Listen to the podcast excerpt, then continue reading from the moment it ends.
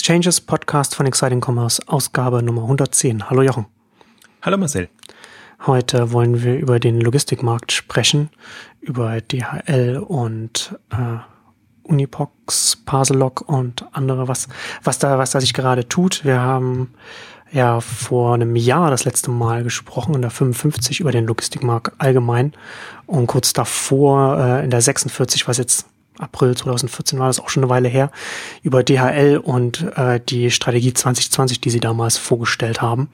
Und da wollen wir heute mal auch ein bisschen darüber sprechen, was sich in der Zwischenzeit getan hat, was sich vielleicht auch ein bisschen verzögert hat in dem, in dem, in dem, in dem Jahr und was sich getan hat und wie da die Aussichten sind. Und ähm, ich habe es ja jetzt schon angedeutet, wir starten mit äh, Parcel-Log, das jetzt gegen DHL antreten wird. Und du hast ja auch schon auf Exile Commerce auch schon geschrieben, äh, interessanterweise mit Dirk Reicher an der Spitze, der nicht aus dem äh, Logistikbereich kommt, sondern aus dem Onlinehandel äh, von Tiramisu.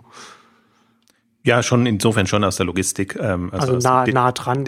Also nicht, nicht, ich hätte halt so ein bisschen vermutet, dass es, dass es aus, aus, aus Hermes-Bereich kommt, weil hm. Hermes äh, jetzt äh, der, die haben die Webdomains registriert, da über, da lief, da lief vieles jetzt über oder die, die Marken auch registriert. Vieles lief über Hermes und Hermes sein, scheint, ist natürlich auch der, der, der mächtigste, der größte Treiber jetzt in dem Konsortium, das gegen DRL jetzt ja quasi die, die ähm, Box, die Alternativbox vorantreibst, wobei Alternativ halt relativ ist Unibox, Universalbox. Das heißt, es soll einfach ähm, eine, eine offenere Lösung sein als DHL, das mit seiner proprietären Paket, mit seinem proprietären Paketkasten ähm, forciert. Und was, was ich jetzt halt, also was man sagen kann, jetzt nur, nur zum Einstieg, wir wollen dann natürlich noch weiter Richtung andere Aktivitäten gehen. Aber ich meine, jetzt haben wir zweites Halbjahr 2015.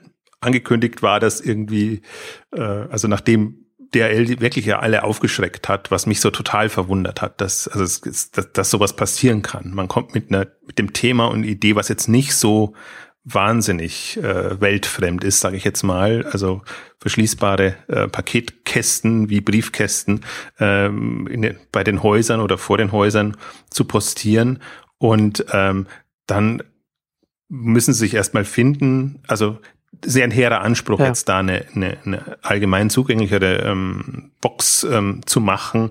Ähm, ähm, ich bin halt nur so erstaunt über die Marktkonstellation, nenne ich es jetzt mal. Also wie wirklich da ähm, jemand ins Rotieren gebracht wird, durch den Marktführer erstaunlicherweise noch. Also es ist ja meistens so, dass irgendjemand äh, Unbekanntes oder einer der, der äh, in der zweiten, dritten Reihe ist, dann mit einer spannenden Lösung kommt, so dass der Marktführer dann unter Druck gesetzt wird und reagieren muss.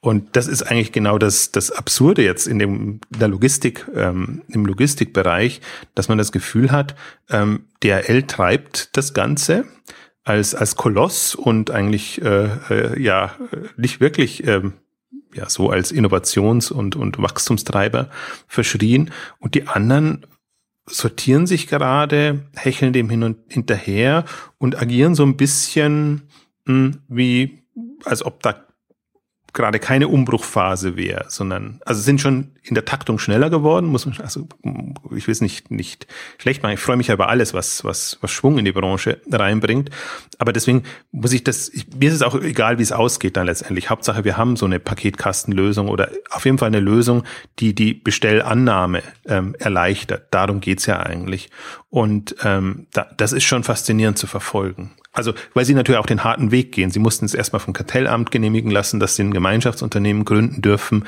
Äh, sie mussten sich eine alternative Lösung überlegen, müssen dann überlegen, wie sie die in den Markt bekommen. Und wie gesagt, jetzt sind so alle Punkte durch und im Oktober soll es dann vorgestellt werden. Ähm, macht einen ganz adretten Eindruck jetzt als Parcel-Log, Unibox, wenn man sich so die, die ähm, Markenbilder anguckt.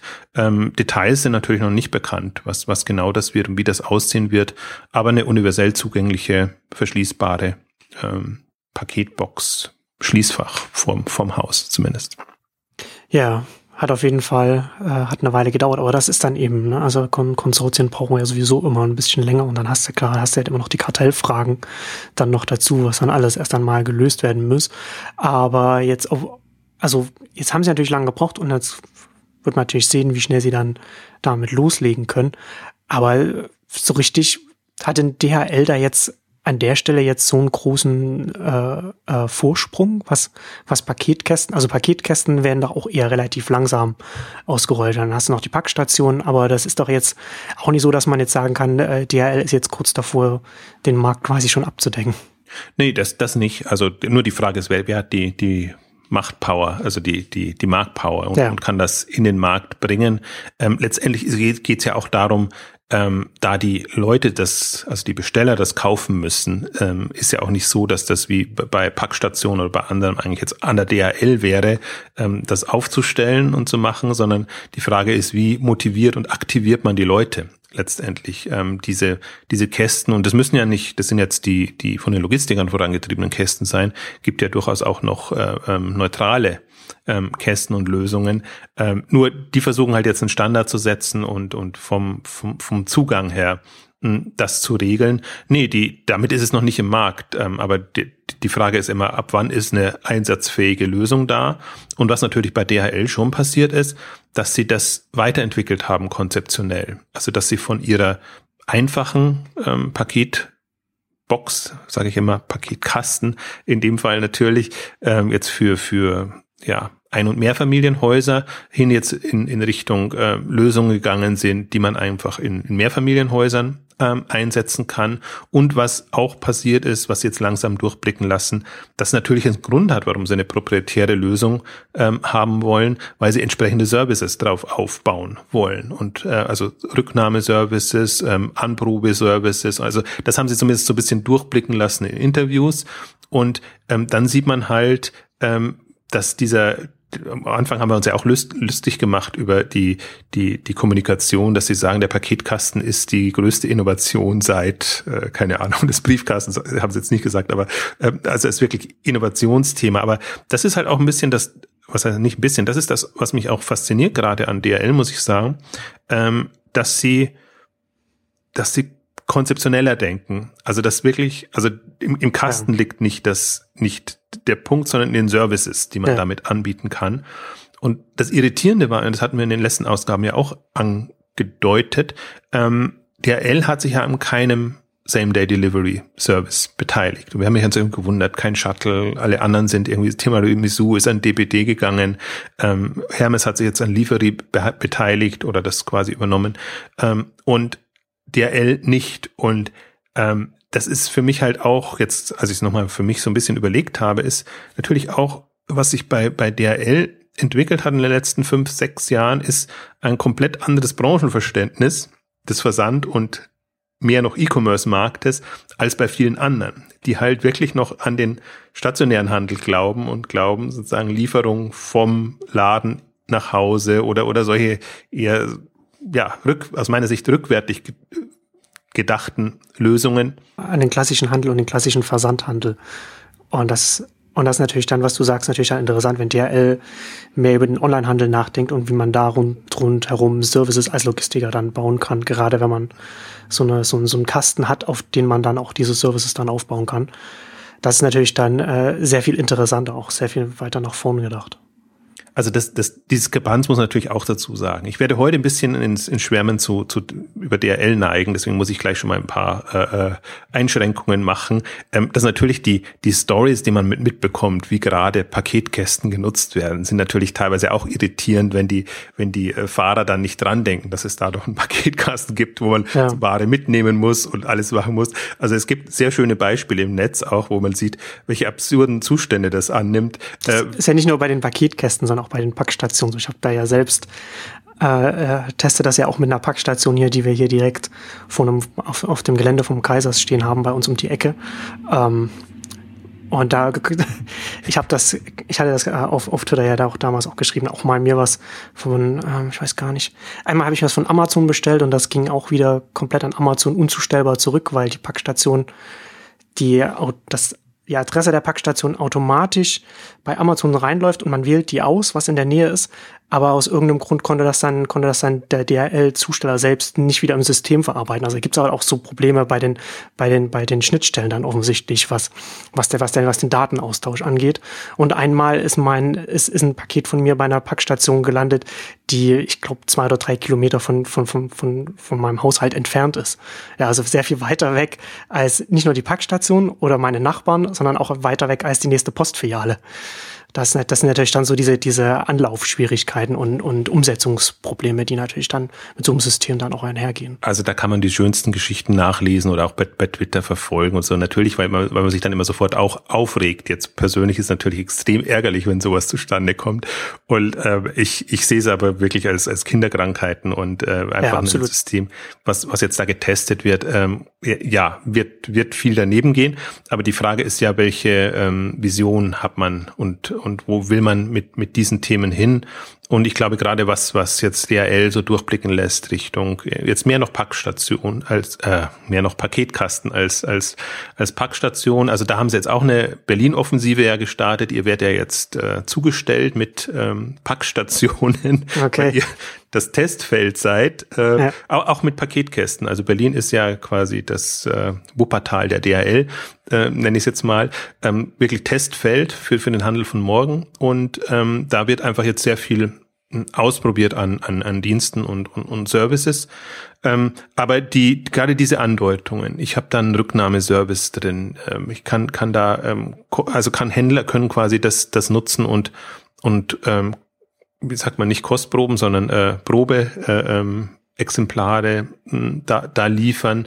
Also wo DRL ja auch immer noch, hat ja auch immer noch sein Problem, dass ihr ganzes Direktmailing-Geschäft und alles, was damit zusammenhängt, ja mehr oder weniger flöten geht. Und ähm, das ist ja auch aus einer Richtung, aus der sie kommen. Das heißt, sie bieten ja schon immer ähm, ja, Händlern, aber auch anderen Services an, wie sie, wie sie Produkte entsprechend oder Angebote bei den Leuten platzieren können, in der Regel über den Briefkasten und versuchen das natürlich ähm, entsprechend zu übertragen.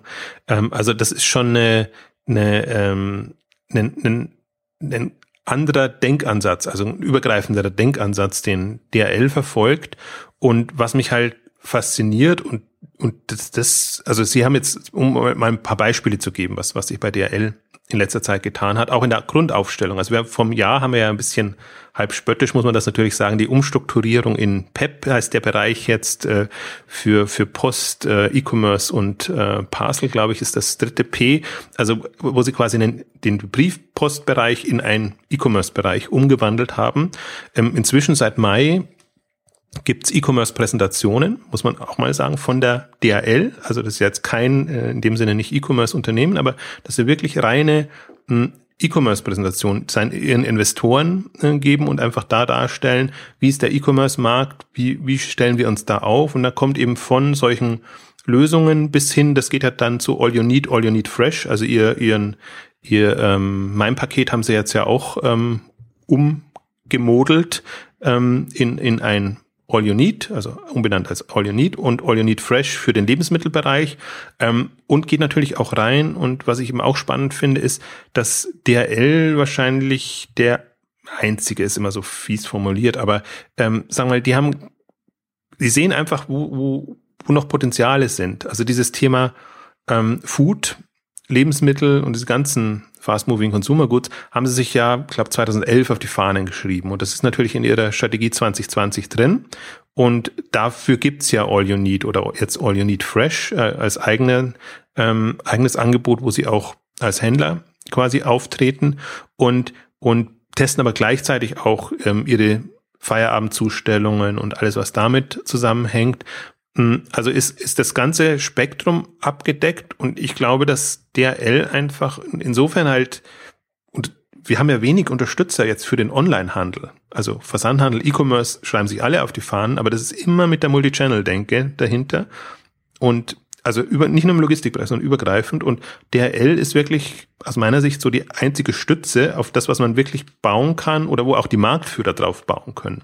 Und was mich so irritiert hat jetzt auch in der in den Berichten, ähm, wenn man einfach liest, auch jetzt im, im, im Umfeld der, der Unibox, der, der gab es, gab es einen sehr ausführlichen Bericht auch ähm, wie die Konkurrenten, Postkonkurrenten an, an den Markt herangehen. Und da kam halt, und das ist irritierend, eine öffentliche Aussage, dass sie sagen, nee, wir, wir, wir machen gar nicht für Amazon und für Zalando, weil da müssen wir kostenseitig so, also sie setzen uns so unter Druck, dass, dass wir denen, deren Konditionen einhalten können. Wir wenden uns lieber an den, ich nenne es jetzt böse Restmarkt und bedienen eher so die kleineren und, und die anderen. Und dann ist natürlich, und das Fatale finde ich nicht, dass man unter, unter äh, Kosten-Nutzen-Erwägungen sich solche Gedanken macht. Das Fatale finde ich A, nur die Kommunikation und B, einfach, dass man davon dann auch nicht lernt, was brauchen denn die Führenden, die Branchenführer in dem Bereich. Und das merkt man halt, dass, dass DRL-Lösungen für die Branchenführer macht. Ja, und die, ja. die haben halt das Problem, alles kommt zurück, weil die erste Bestellannahme nicht klappt oder was du jetzt beschrieben hast. Ähm, das ist jetzt nochmal das Problem nochmal in anderer Form verdoppelt. Aber das sind ja genau die, die Dinge. Das ist ja ein Ärgernis, wenn, wenn der, der Kunde nicht erreichbar ist und gerade die Vielbesteller nicht, nicht so bedient werden können, ähm, wie man sich das wünscht.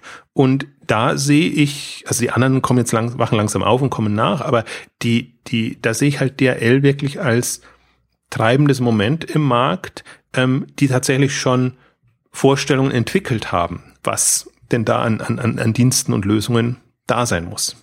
Ja, du brauchst ja auch die Erfahrungswerte, um dich dann konzeptionell weiterentwickeln zu können. Ne? Und das, die bekommt eben DHL. Also Erfahrungswerte oder, oder Datenauswertung, wie auch, immer man, wie auch immer man es nennen will.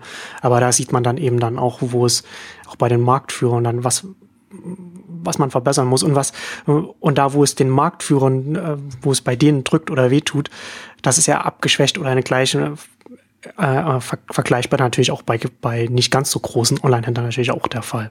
Hast du natürlich auch die Retourenfrage überall und da lässt sich das natürlich dann auch übersetzen es kommt ja nach und der Marktführer ist ja insofern irritierend, weil die Kunden unterscheiden ja nicht zwischen Marktführer und Nicht-Marktführer, sondern Vielbesteller sind Vielbesteller über mehrere Händler ja. hinweg. Aber selbst wenn sie einfach mehrfach bei, bei Amazon oder bei Zalando bestellen, dann, dann ist, taucht das Problem da schon handelsseitig auf. Beim Kunden ist es lange da. Also ein Kunde, der, der mehr als die lange Zeit ja durchschnittlichen viermal im Jahr bestellt, der, der hat die Probleme schon längst, aber wann tauchen sie dann quasi im Handel bei den Händlern auf als, als Problem und, und wann, wann kann man sie dann tatsächlich auch, auch angehen. Ähm, also deswegen, ich bin ja, ich, ich sage das ja immer wieder, ich bin ja unglücklich mit der Gesamtlage, in der die Branche sich befindet, weil für mich eben Infrastruktur, auch, auch, auch, also in vielen Bereichen arbeiten wir noch mit Notlösungen aus Kundensicht, wo, wo Händler und die ganze Branche sich schon sehr selbst beweihräuchert und sagt, beweihräuchert und sagt, ach, ist doch schon toll und guckt, wie weit wir gekommen sind. Vor fünf Jahren, vor zehn Jahren sah das noch alles so und so aus. Also wirklich vorsintflutlich. Aber wenn ich jetzt aus Kundenbrille mir den ganzen Online-Handelsmarkt betrachte, dann ist das wirklich, ich, ich versuche es immer Noten deutlich zu machen, ein ausreichend bis mangelhaft, wo wir gerade stehen. Und wir müssen Richtung gut bis sehr gut kommen. Und da weiß man halt, das wird nicht eine Optimierung sein, sondern da werden Quantensprünge notwendig sein, um dahin zu kommen. Deswegen bin ich auch immer noch der Überzeugung, das wird im Logistikbereich jetzt nicht passieren, aber in anderen Bereichen, dass Newcomer einfach extrem gute Chancen haben, ähm, wenn die wirklich kundenfreundliche Lösungen ähm, auf den Markt bringen oder die Kundenprobleme lösen. Und das ist so ein bisschen auch das, was mich so hm, irritiert, auch wenn man sich mal zum Beispiel die Pressemitteilungen der ganzen Logistikdienstleister durchguckt. Da wird immer sehr ja, auf technische Errungenschaften oder auf, auf irgendwelche Themen fokussiert. Äh, ja, schön, Tracking ist schön. Jetzt, oder eine Leistung aus Logistiker-Sicht, der jetzt vielleicht nicht unbedingt auf, auf, auf die Tracking-Möglichkeit gemünzt ist, bringt dem Kunden aber erstmal gar nichts, wenn nicht eine Anwendung oder irgendeine eine, eine, eine Zusatz, äh, Möglichkeit da ist. Ja, aber ich meine, mein Paket will ich ja nur deshalb verfolgen, weil ich sicherstellen will, dass es auch tatsächlich dann ankommt. Wenn ich aber gewiss sein könnte, es kommt auf jeden Fall an und habe dann über die Tracking-Möglichkeit noch andere Möglichkeiten. Und das, witzigerweise werden dann immer die verkopften Paketumleitungen, während das Paket schon unterwegs ist und solche Sachen betrachtet. Ähm, ich glaube, das ist aber nicht die, das ist nicht die Kundensicht, sondern der Kunde hat Kundensicht ist einfach eher, ich habe das ja mal in dem Beitrag auch versucht zu beschreiben, ist es schnelle Lieferung oder pünktliche Lieferung, äh, die, die dem Kunden wichtig ist. Und eine Zeit lang ging es alles immer nur in schnelle Lieferung rein. Ähm, schnell spricht nichts gegen schnell, aber der, der Hauptpunkt ist doch Pünktlichkeit. Bekomme ich das Paket dann, wenn ich zu Hause bin. Ja. Oder wenn also Schnelligkeit ist, ist nicht das Ziel, sondern das Mittel der, äh, der Mittel zum Zweck. Genau, also wenn ich weiß, ich bekomme es pünktlich, dann kann ich mich, freue ich mich ja auch, wenn ich es innerhalb einer Stunde bekomme. Ja. Ähm, aber genauso dann eben, wenn ich weiß, ich bekomme, bekomme das in zwei Tagen, aber ich bekomme das halt in dem, dem Zeitfenster, wo ich es annehmen kann oder wo ich zumindest eine, eine Lösung mir überlegt habe, wo ich es hingeliefert haben möchte, ähm, dann ist das schön und dann funktionieren ja auch Tracking-Lösungen und alles äh, Ganze drum und dran oder Benachrichtigungslösungen, alles, was jetzt so am im Werden ist, ähm, aber das ist halt nicht Selbstzweck, sondern und das das kommt mir immer so ein bisschen zu kurz in der ganzen Kommunikation, ähm, dass man immer eher so sich in der Branche versucht zu positionieren und, und mit Innovation, vermeintlichen Innovationen zu glänzen. Aber deswegen ja auch so, so ein blöder Paketkasten, möchte ich schon fast sagen, ähm, der in dem Sinne keine Innovation ist, ähm, aber der aus Kundensicht äh, eine, eine Revolution sein kann, wenn das wirklich äh, so funktioniert. Und ich glaube, dass das ähm, die Vielbesteller sind mein, mein Thema da immer. Das ist auch nicht die Masse und das sind nicht auch die, die immer noch mal gern in den Laden gehen und alles, was man sich so an, an Szenarien ja immer durchüberlegt. Nein, die Online-Vielbesteller, die sind die Zukunft oder, oder eben auch nicht die Zukunft für den Online-Handel. Und äh, die auf der Glücklichkeitsskala von eins bis zehn, glaube ich, ähm, ist da noch äh, gutes Potenzial, gute Luft nach oben. Und das ist halt, und das glaube ich, die, die sehr früh aufgewacht sind, ist eben eine DHL in dem Bereich. Die machen auch viel Schnickschnack und auch, äh, also sie haben jetzt auch wieder stolz darauf verwiesen und Schnickschnack funktioniert natürlich in der Branche. Also die, die ganze Drohnenberichterstattung, äh, die, die Ende letzten Jahres war, ähm, DHL ist ganz glücklich. Also, sie hat noch nie so ein Thema gehabt, das so eingeschlagen ist und das so die DHL in die Presse gebracht hat, in unterschiedlichsten Bereichen. Also das ist natürlich auch das Ärgerliche, dass die Branche so tickt und auf, auf solche Themen äh, fliegt und die, die eigentlich wichtigen, relevanten, ähm, die werden gar nicht so, so ähm, äh, ähm, gecovert, hätte ich jetzt fast gesagt auf Englisch. Also gar nicht so, die, die wird gar nicht so intensiv berichtet.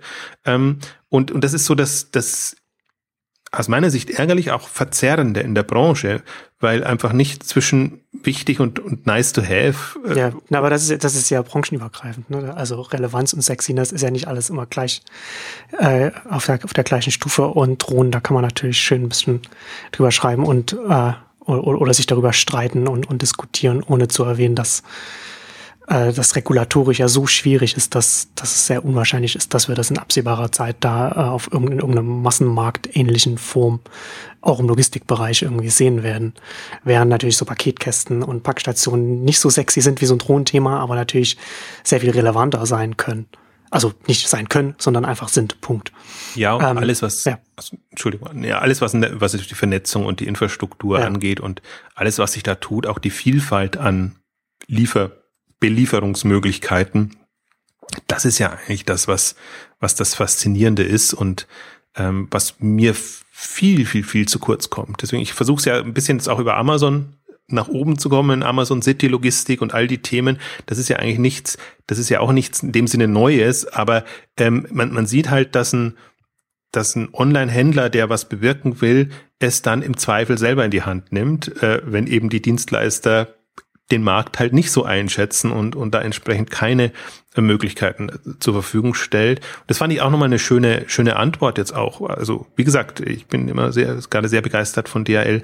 Ähm, wenn, wenn, wenn sie jetzt in der, natürlich, kürzlich gab es ein Interview mit, mit Frank Appel, dem, dem Vorstandsvorsitzenden, äh, ähm, wo er natürlich auf die ganzen Punkte angesprochen wurde und eben auch Amazon kommt jetzt mit seiner City-Logistik und, und den Themen und dann kommt, und das finde ich, äh, also der L könnte da auch eine andere Position vertreten, dann kommt halt, ja, okay, sehen wir, fürchten wir uns aber nicht, weil wir müssen dann, das muss uns eher motivieren, einfach auch ähm, gute und bessere Lösungen zu bringen und nicht so die typische jetzt deutsche Großkonzern denke, ach, alles noch klein und, und weit weg tun, sondern das finde ich vom, von der Einstellung, vom Anspruch, hat mich sehr ähm, ja. überrascht und beeindruckt, ähm, ungewöhnlich. Und da merke ich einfach, mh, hm, dass, dass bei der DHL gerade ein, ein anderes Moment drin ist, ähm, als so bei manchen anderen Abwartenden. Ist auf jeden Fall ein gutes Signal, was die Unternehmenskultur angeht. Ja, und das ist eigentlich auch, ich habe das jetzt lange, fünf Jahre lang skeptisch verfolgt, was, was DRL so macht und bin ja immer skeptisch. Da werden große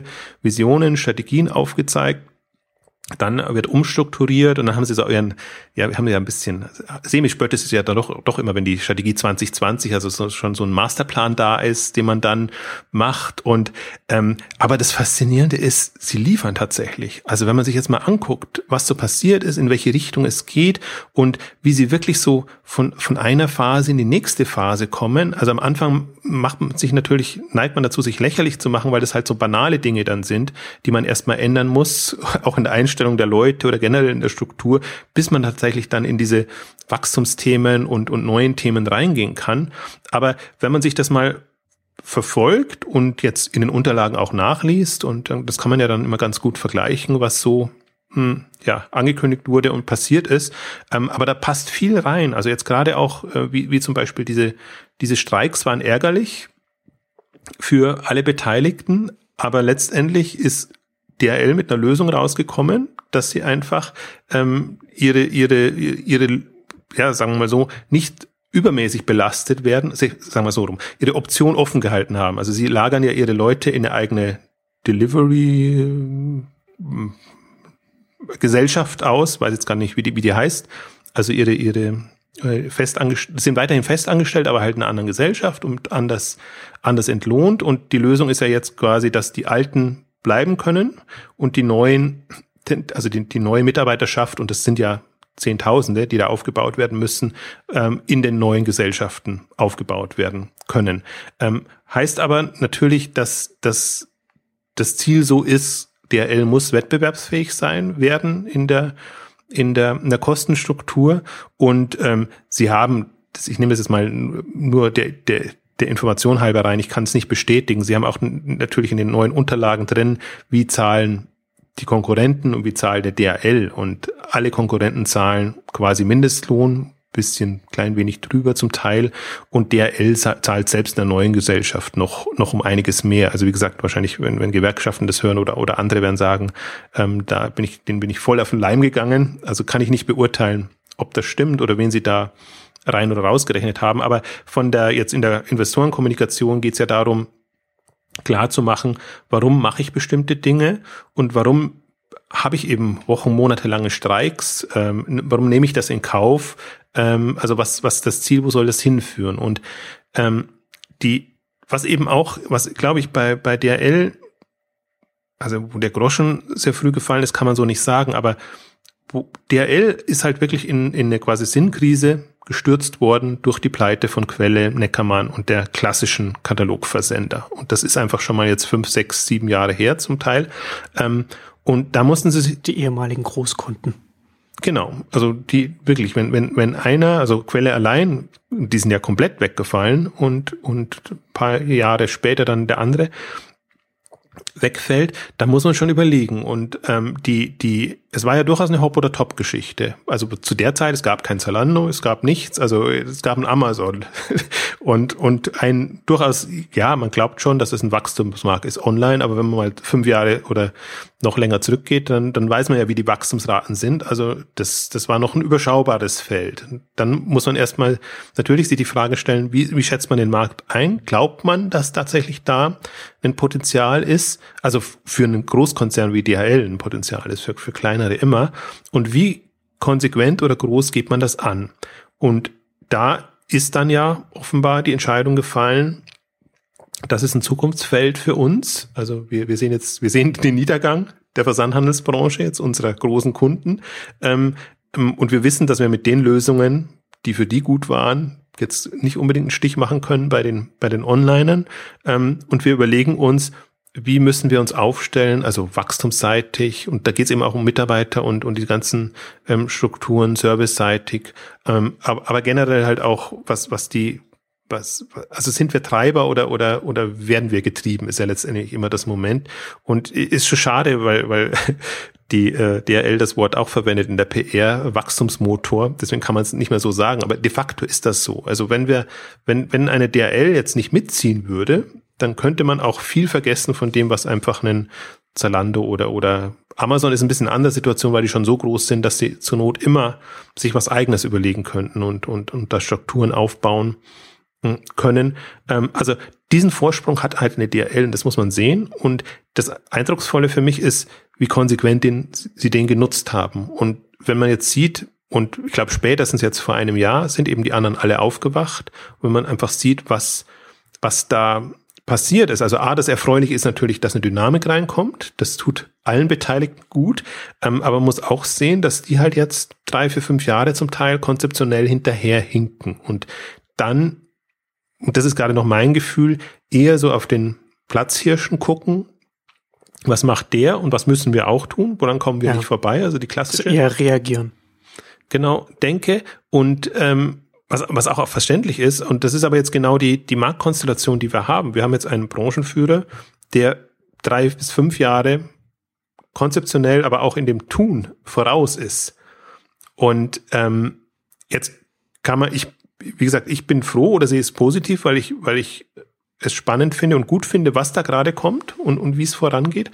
Aber jetzt aus Gesamtbranchensicht ist es natürlich schon ähm, eine ja, kritische Situation, aber sagen wir mal, ich glaube, da muss man halt über das Maß hinausgehen, was man sonst machen würde in der Wettbewerbskonstellation, weil wenn man den, den Markt, einen Marktführer hat, der extrem angreift und einen explodierenden Markt hat, aber gleichzeitig jetzt sich selber ja auch strategisch in diesen, ja, ist doppelt unwegbar, äh, die, die Märkte positionieren muss. Es ist super spannend, zum Beispiel auch eine, eine DBT, DPD die jetzt sich komplett ähm, ja, umkonfiguriert haben, sage ich jetzt mal. Also neuer Markenauftritt, ähm, eine andere internationale Konstellation. Also bei DPD ist mit den anderen Ländern haben sie zum Teil andere andere Marken, mit denen sie da sind, aber haben jetzt so den den Grundauftritt äh, vereinheitlicht, so dass man auch international etwas machen kann und jetzt in Deutschland auch unter neuer Führung. Also deswegen gab es ja auch äh, Tiramisu-Initiative und andere Initiativen. Also sind, sind, sind schon auch aufgewacht und tut sich sehr viel.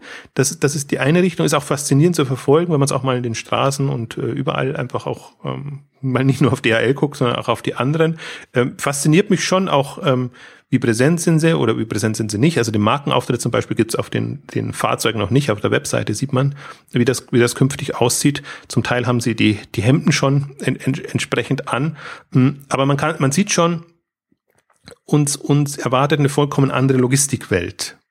Also sieht man auch allein da schon, dadurch schon, dass die Rewe äh, äh, Lieferfahrzeuge durch die Straßen fahren, dass wir mit Amazon Fresh Fahrzeugen rechnen müssen. Also es wird natürlich, der Kampf wird auch auf der Straße entschieden, nicht nur, nicht nur online, mhm. sondern die, die, die, die, also das hat halt Auswirkungen und das, das glaube ich, ähm, unterschätzt man auch noch so ein bisschen von den mit Wachstumsraten, die wir halt immer noch haben, ähm, weiß man in fünf Jahren, ähm, hat das schon eine andere, andere Auswirkung nochmal. Und als drittes möchte ich aber gerne noch ergänzen, ähm, jetzt also DHL und DPD, die sich alle weiterentwickeln, auch eine, auch Hermes natürlich, die, die jetzt, äh, ja, sie ist halt immer sehr spät aufwachen jetzt in, in der Otto-Gruppe. Und wie gesagt, Livery waren sie jetzt, sie hatten mal Shuttle im, im, im, im Portfolio bei E-Ventures und waren sicherlich auch ein Kandidat, sich an Shuttle zu beteiligen, haben jetzt äh, Livery aus der, aus der Lufthansa ähm, Gruppe ähm, Time Matters war das äh, die, die, die Endkundenbelieferungstochter, die sich jetzt ausgespaltet hat und quasi so ein, so ein, ja, weiß gar nicht, wie man es nennen will. Ursprünglich ist, war angekündigt als Management-Buyout, war aber eher ein Buyout, dass das Hermes quasi von der Lufthansa äh, dieses Geschäftsfeld übernimmt und jetzt ähm, finanziert.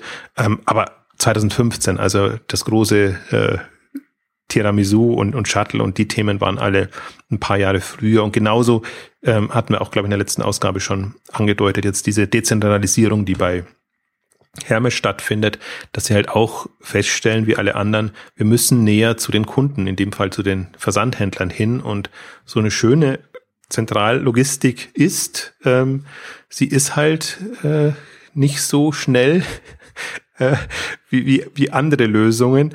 Und ich glaube, das also hat Otto ja auch bekannt gegeben. Ich glaube, da waren auch mal, es sind immer 300 Millionen bei, bei Otto, wenn, wenn investiert wird, auf über welchen Jahreszeitraum dann auch immer. Also gerade extrem im Umbau, da jetzt eine, eine dezentrale Logistik hm, auf die Beine zu stellen, die einfach im Wettbewerb mithalten kann. Ähm, also deswegen, ich will, selbst wenn man jetzt sagt, DRL prescht voran und hat wirklich die, die spannendsten Lösungen, ist es nicht so, dass die anderen nicht reagieren würden. Und das ist eine unheimliche Marktdynamik, die da gerade ähm, vonstatten geht und eine sehr zielführende. Also das ist ja das, das, das Tolle daran. Also dass, dass jetzt, dass jetzt aus von Logistikversender oder Versandlogistikseite ähm, es keine Frage mehr ist, wollen wir da rein oder nicht? Oder hat Onlinehandel eine Zukunft? Und ist, ist, ist Versand ein Weg, um, um die Leute zu bedienen. Ich meine, das ist auch mal so, jetzt gerade aus Exciting Commerce Sicht, wenn das seit zehn Jahren äh, verfolgt, propagiert zum Teil und einfach auch äh, gute Gründe findet, warum das äh, so wird und die Dynamik wahrscheinlich noch extremer sein könnte, wenn tatsächlich auch andere zu dieser Erkenntnis kämen, dann ist das erstmal irritierend, wenn es, wenn es jetzt erst so wirklich stattfindet. Aber ähm, ich glaube halt, da sind bestimmte Dämme gebrochen und auf das kann man bauen Ah, das, das ist ja das, das, das Spannende, was uns jetzt auch in den nächsten fünf oder zehn Jahren bevorsteht, dass, dass ich jetzt als neuer Online-Händler oder der, der neu in den Markt einsteige, habe natürlich viel bessere Möglichkeiten und äh, mir, mir Services und, und, und Angebote zu überlegen für die Kunden, als die, die es vor zehn Jahren mit Mühe und Not mit den damals vorherrschenden äh, Versand, Payment, allen möglichen Strukturen ähm, machen mussten. Also insofern, das ist schon extrem spannendes Feld gerade.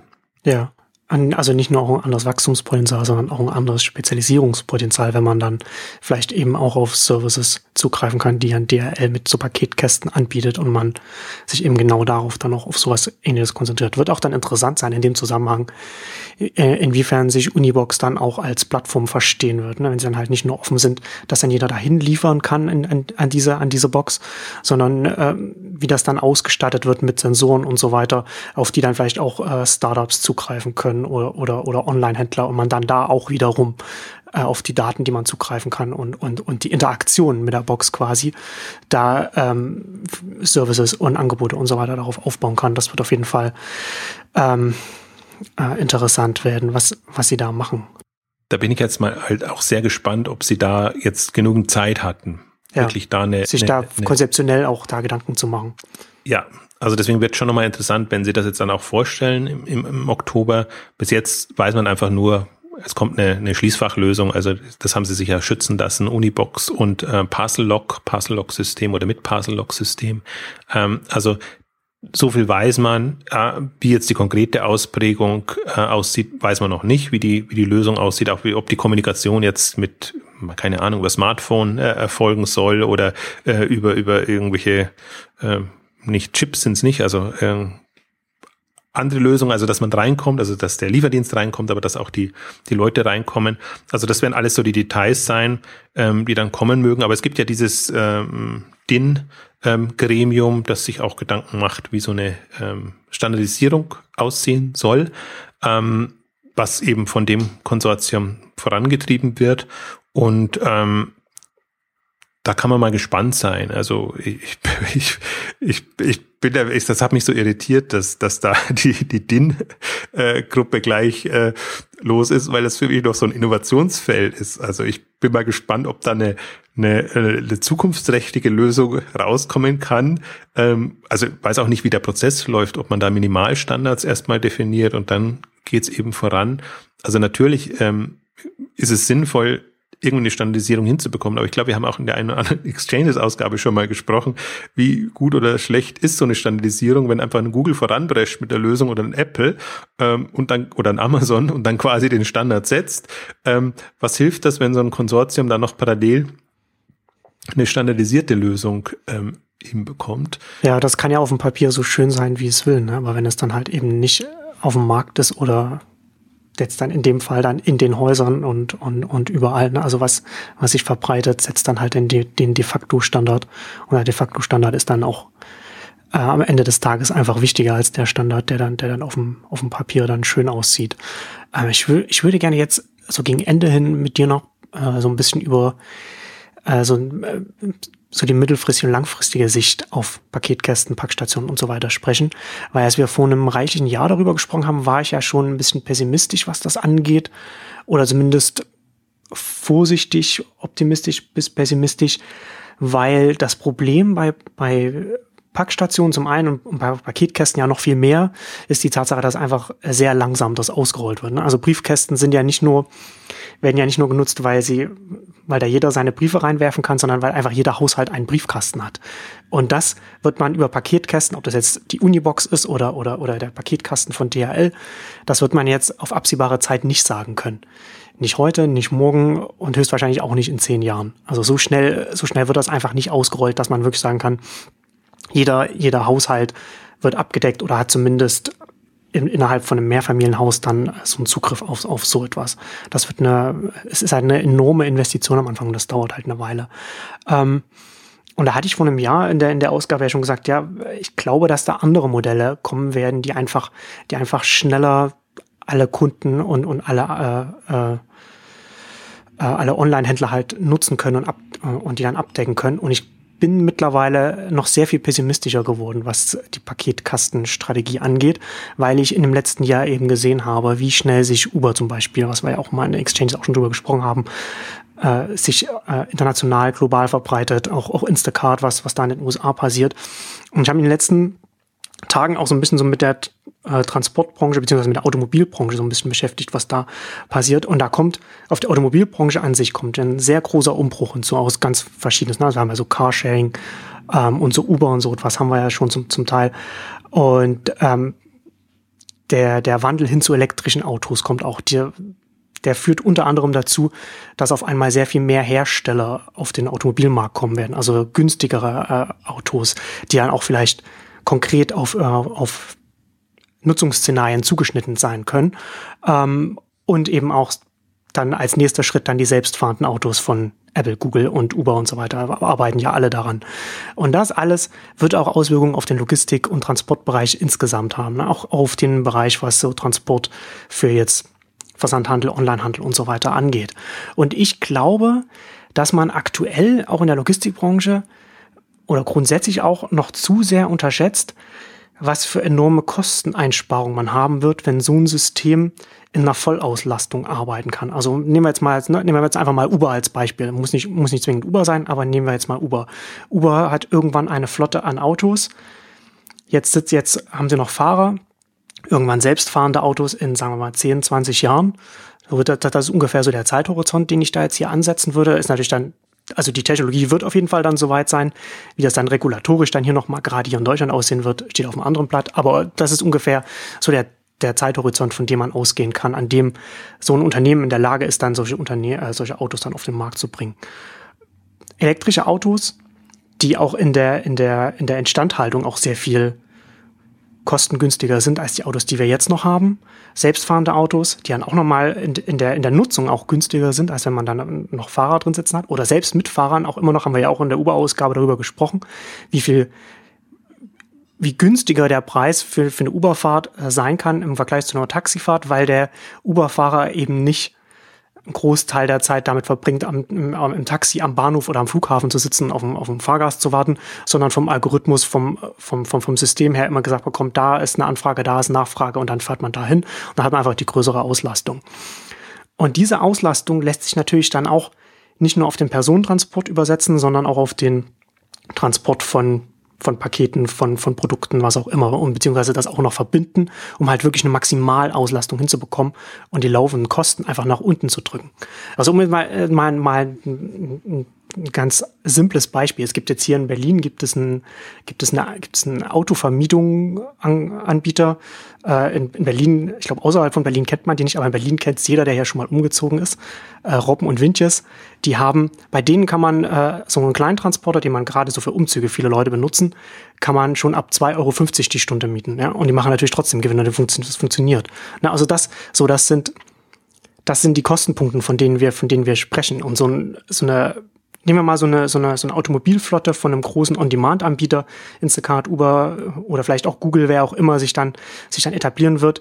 Dann hat man die entsprechenden Economies of Scale und, und was alles, was ich jetzt genannt habe, was auch nochmal die Kosten nochmal nach unten drücken wird, was so der technologische Fortschritt angeht, da wird man bei einem Kostenpunkt von der Nutzung von diesen Autos auf weit unter 2,50 Euro die Stunde kommen. Und dann verbindet man das damit, was man mit den ganzen Smartphones noch machen kann und was wir, wofür wir am Anfang noch gesprochen haben. Ja, also ich stelle mir halt zum Beispiel vor, dass das Endziel von von, von Onlinehandel, Distanzhandel, wie auch immer, wird letzten Endes so sein, ich bestelle mir etwas und sage, ich bin in 20 Minuten zu Hause und dann will ich die Lieferung haben. Und dann wird das automatisch so geregelt, dass das Auto mit dem, mit, mit dem, mit, mit dem Paket, das ich oder mit, der, mit dem Produkt, das ich gekauft habe, dann genau zu diesem Zeitpunkt bei mir vor der Haustür steht und ich das quasi rausnehmen kann. Oder noch weiter gedacht, dann die App von dem Logistikdienstleister kann dann auch im Hintergrund noch meine, meine Location noch mittracken und kann dann zum Beispiel auch feststellen, okay, ich habe mich um fünf Minuten verschätzt, ich komme fünf Minuten später, also steht das Auto fünf Minuten später da oder fünf Minuten früher und es steht dann da. Ja, und dann ist dann, dann ist dann der Paketkasten quasi das, das Auto, das unterwegs ist, und, und also das Logistikauto, ne? Also wenn man dann halt auch nochmal weiter denkt, so ein, wenn so ein Unternehmen wie so ein Uber oder Google oder wie auch immer, wenn die dann erst einmal riesige globale Flotten haben, die dann auf den Straßen unterwegs sind, das werden dann auch diejenigen sein, die die meisten Autos kaufen. Das heißt, die können dann den Autoherstellern auch sagen, okay, wir brauchen eins mit so und so viel Platz. Das ist dann vielleicht auch, da gibt's dann vielleicht auch Autos, die eben so vom Innenraum her gebaut werden. Die müssen dann gar nicht so große äh, LKWs sein, sondern es kann auch ein kleines sein, das dann auch ne, günstiger ist und, und schnell auch von, von A nach B kommt, wo auch immer es dann beladen wird. Und das kann dann eben auch wird, wird auf diesen Einsatzzweck hingebaut und kann dann eben auch nochmal effizienzsteigernd dann in, in dem Falle dann sein, beziehungsweise so ein, Uber äh, übernimmt dann vielleicht auch irgendein Automobilhersteller, wird dann selbst zu zum Hersteller. Es gibt dann auch noch so vertikale Integrationsfragen, die ja noch kommen. Also das ist das, das ist letzten Endes so das Szenario, von dem ich sehe, wo wir uns irgendwann hinbewegen. Das wird natürlich relativ lang dauern. Und die Frage ist natürlich, ich hätte jetzt vor einem Jahr hätte ich noch gesagt, ja, in 20 Jahren. Mittlerweile bin ich da nicht mehr so. Mittlerweile würde ich sagen, dass wir wahrscheinlich innerhalb von zehn Jahren da schon äh, zum Großteil da äh, angekommen sein werden. Aber die Frage ist natürlich, das sind immer noch zehn Jahre. Und innerhalb der, innerhalb dieser zehn Jahre muss natürlich trotzdem noch eine Lösung gefunden werden für den, für den Onlinehandel und für was du schon sagst, ne, zum Großteil haben, setzen wir ja immer noch auf, auf Lösungen, die, die noch auf einen, auf einen klassischen Kataloghandel noch aufsetzen, wo man sich mal alle paar Wochen oder einmal im Quartal was bestellt hat, wenn der neue Katalog gekommen ist und nicht täglich oder mehrfach die Woche äh, und ganz viele verschiedene Produkte. Und ich, also ich glaube mittlerweile, dass so Paketkästen halt, da halte ich, glaube ich, gar, bin ich gar nicht so davon überzeugt, wie sinnvoll das sein wird, aber so Packstationen und so etwas, das wird für die nächsten zehn Jahre auf jeden Fall einen Nutzen haben, aber ich sehe es mehr als eine, als eine Brückentechnologie als, als etwas anderes.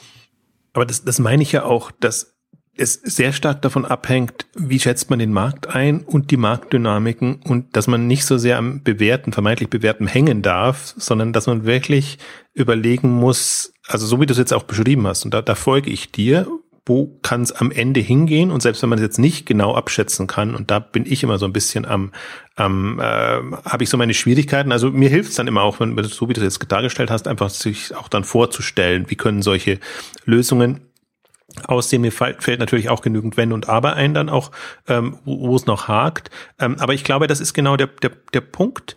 Ähm, und das passiert viel zu wenig, sich eine in Anführungszeichen realistische Vorstellung zu entwickeln, wann es, also A, wie groß ist der Markt, wie, wie sehr wandelt er sich und, und welche Potenziale sind da da. Und wenn das die Etablierten nicht tun, und das ist ja mein, mein, im Prinzip meine Argumentation, und du nennst ja die Beispiele, und das werden nicht die einzigen sein, ähm, die da in die Bresche bringen, springen können und, und, und solche Chancen nutzen können, weil es halt wieder kein direkter Wettbewerb in dem Sinne ist, sondern es kommt einfach von einer anderen Markteinschätzung, Marktherangehensweise. Aber gut, dass du das Thema nochmal angesprochen hast, weil ein Thema habe ich mich vorher übersehen bei DHL und das fand ich die spannendste Übernahme, die, die sie im letzten Jahr gemacht haben, die auch komplett untergegangen ist, ähm, dass sie Street Scooter übernommen haben. Und zwar ist das ein, ähm, ein Hersteller, war ursprünglich ein Uni-Projekt an der an der Uni Aachen, der war Pilotpartner, wo sie genau Elektrofahrzeuge für Lieferungen ähm, herstellen.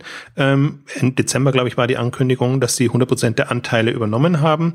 Und das ist ganz fasziniert auch zu gucken, sich mal anzusehen, wie das aussieht. Und da denkt man natürlich im ersten Moment, ja klar, es, es wird auch umweltfreundliche Lieferung muss ein Thema sein. Das heißt, wenn man Städte beliefern würde, ich glaube, so Städte wie Lo Metropolen wie London oder andere, die ohnehin schon keine äh, Autos mehr reinlassen über die Maßen, ähm, auch unter Umweltschutzgesichtspunkten, aber auch unter, unter Staugesichtspunkten, muss man sich natürlich andere Varianten überlegen. Und vor dem Hintergrund habe ich es eigentlich immer betrachtet.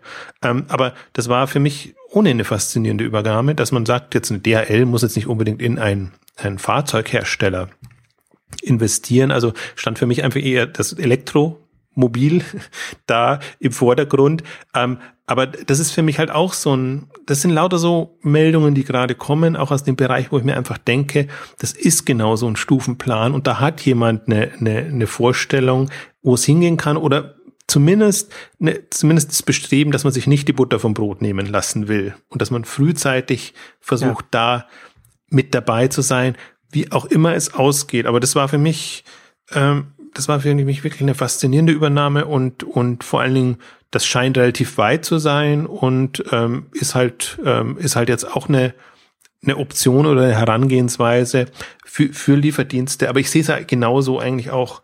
Also Uber ist, war jetzt schon sehr konkret das Beispiel mit, mit Fahrern und Fahrzeugen oder auch nicht Fahrern und Fahrzeugen. Ähm, aber diese ganzen Lieferdienste und die halt auch die, die, die Massen oder quasi den verfügbaren ähm, äh, Bestand an Leuten, die Dinge liefern können, äh, übernehmen. Also momentan sprießen die ja alle so aus dem, aus dem Boden und man, man ist eher skeptisch, ob das alles so werden kann. Aber wenn's, wenn man es jetzt aus einer Innovationsbrille sieht, ist es natürlich schön zu sehen, wenn, wenn da eine ganze Vielfalt an, an Möglichkeiten da ist.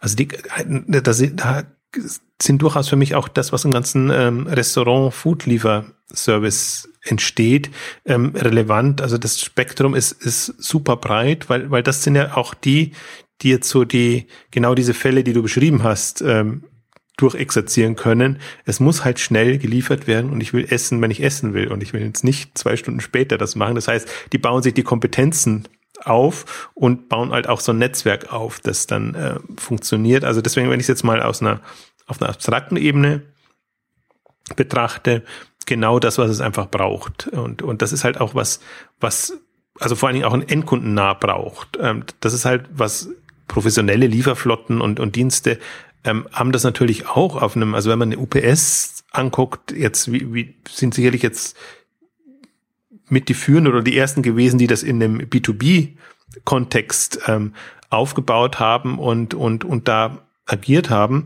Ähm, aber das wirklich in, in den Massenmarkt, Endkundenmarkt äh, hinzubekommen. Und vor allen Dingen, was ich ja mit als, was ich mir noch am wenigsten vorstellen kann, ist wirklich die Herausforderung, diese eins zu eins Geschichten. Also ein Kunde bestellt mal ein Produkt oder zwei Produkte dann irgendwo hinzubekommen ähm, und das in, in ein, ein Massengeschäft quasi verwandelt zu sehen. Ich meine, das kann man sich, Briefpost ist ja im Prinzip nichts anderes, kann man sich grundsätzlich schon vorstellen, aber ist halt schon, ähm, finde ich, eine erstmal eine gedankliche Leistung in der Vorstellung, dass man das macht, das jetzt auf Uber oder, oder andere überträgt ähm, und, und dann aber das quasi nochmal auch geschäftsprozessseitig ähm, in, entsprechend abbildet.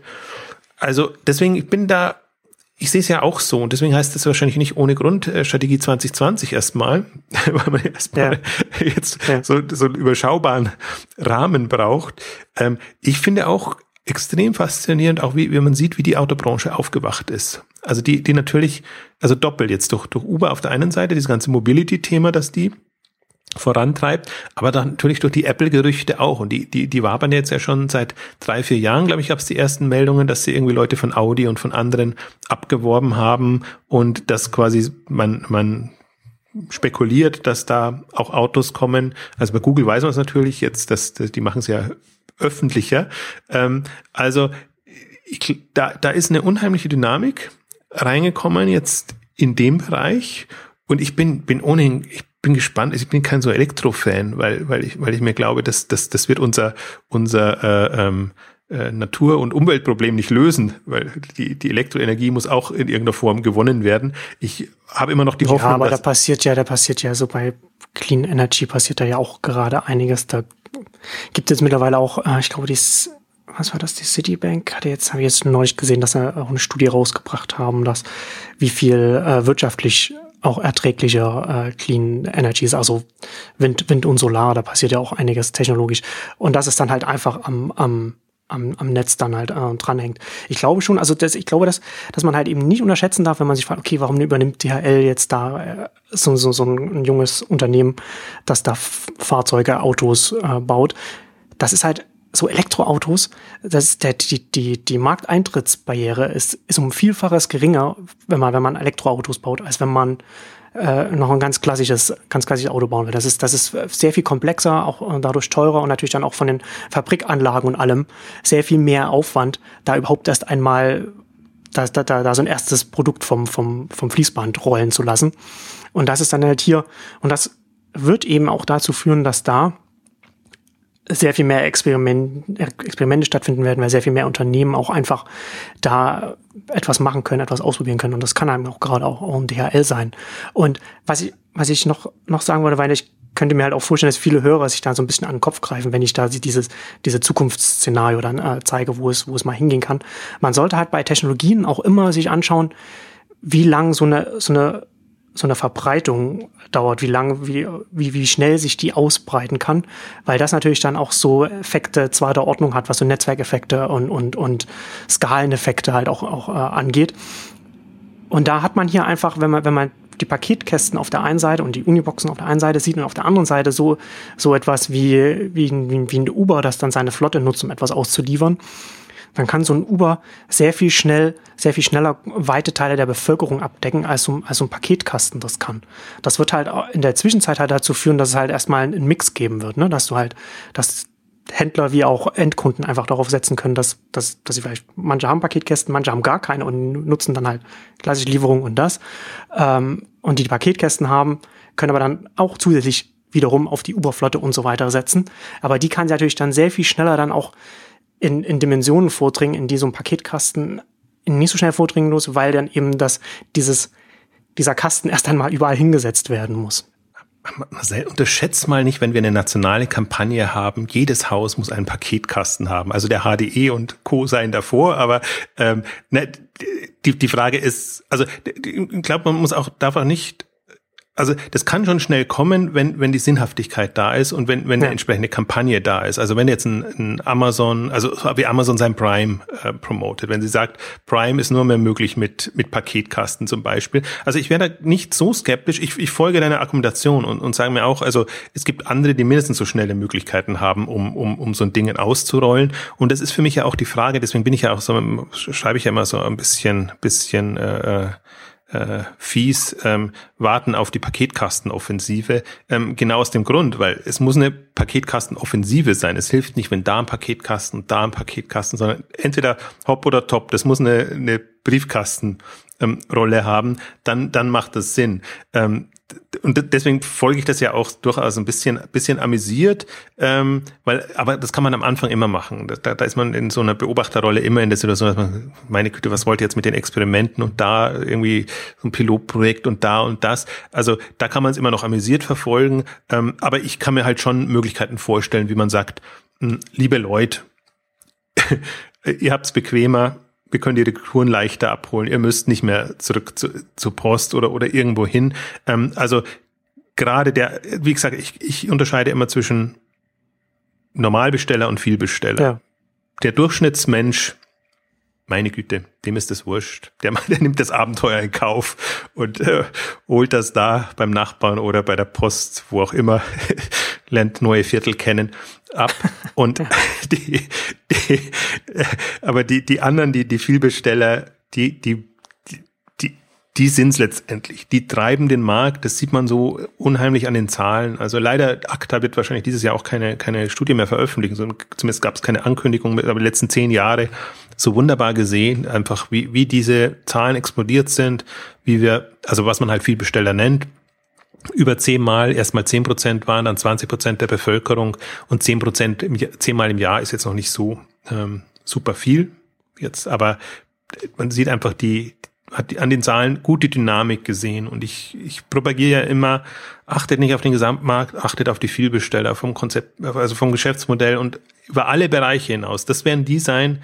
also da werden die Zukunfts, ähm, Technologien und Lösungen, Services entwickelt. Ja. Das hilft nicht, wenn auch ein paar Leute auch gerne ins Geschäft gehen wollen. Und wenn das vielleicht jetzt die Masse ist, ähm, das, das hilft auf lange Sicht wenig. Da kann man jetzt Da ist wahrscheinlich die zehn Jahressicht noch äh, zu lang gegriffen. Da kann man vielleicht auf drei, vier Jahre noch ganz gut mit leben und dann steht man da und hat keine, keine Lösungen einfach für die, die dann wirklich ähm, den, den Markt treiben.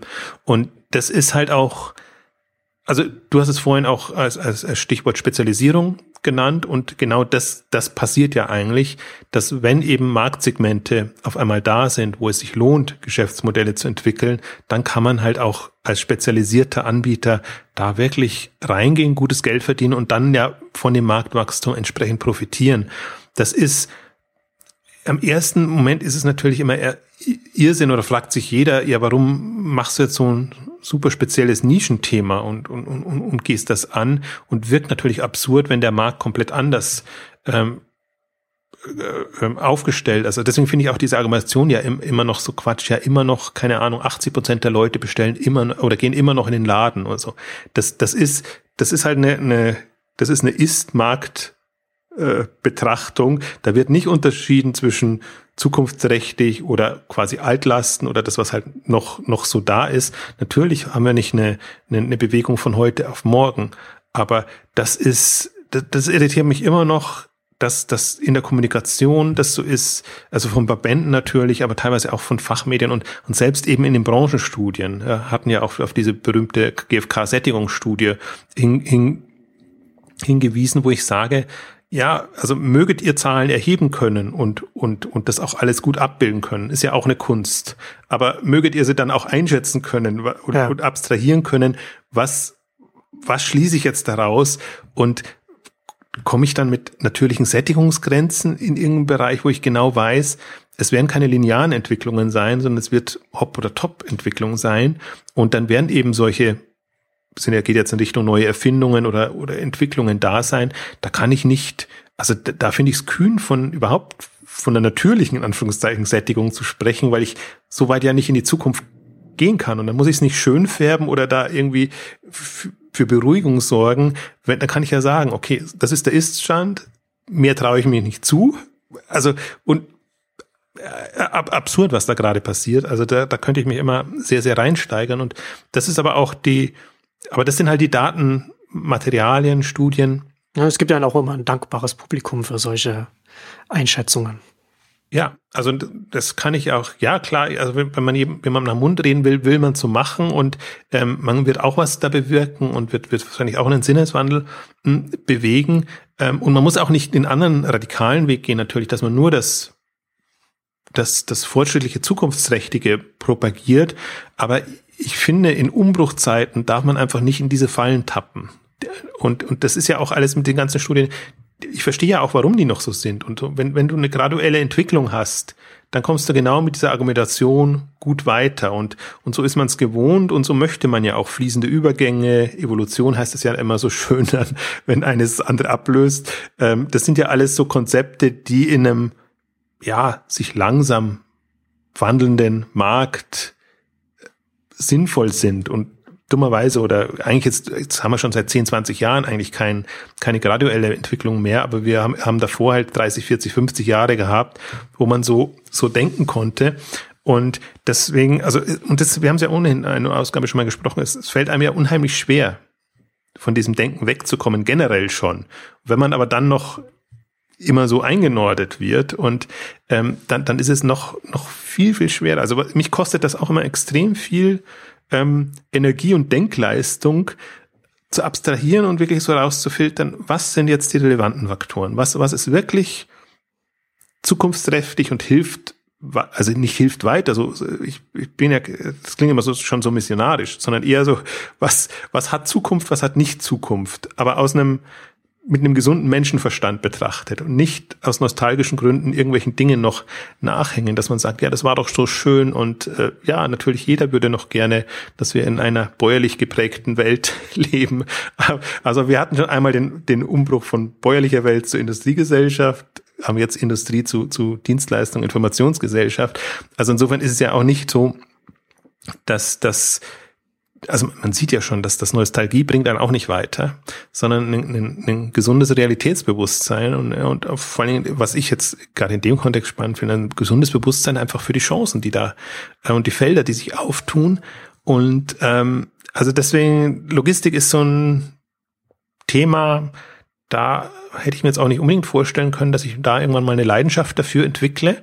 Ähm, aber da ist so ein, da ist so wirklich so ein Nadelöhr ist für den Online-Versandhandel, ähm, sieht man halt, manchmal muss man halt an der Wurzel ansetzen. Und ich finde, habe ich glaube ich auch in der letzten Ausgabe schon gesagt, ich finde einfach Logistik ist ein entscheidender Erfolgsfaktor ähm, als, als vieles andere, was wir uns durch die Online-Brille immer betrachten. Und da können wir uns noch so viele Zahlungssysteme und, und, und, und Conversion und, und Darstellung und alles Gedanken machen, die und das ist eigentlich auch das Schöne, aber andererseits auch wieder an dem, an dem Online-Handelsbereich im Vergleich zu Online-Medien und anderen. Ähm, wie, also man weiß, woran es letztendlich scheitert oder, oder, oder gut geht.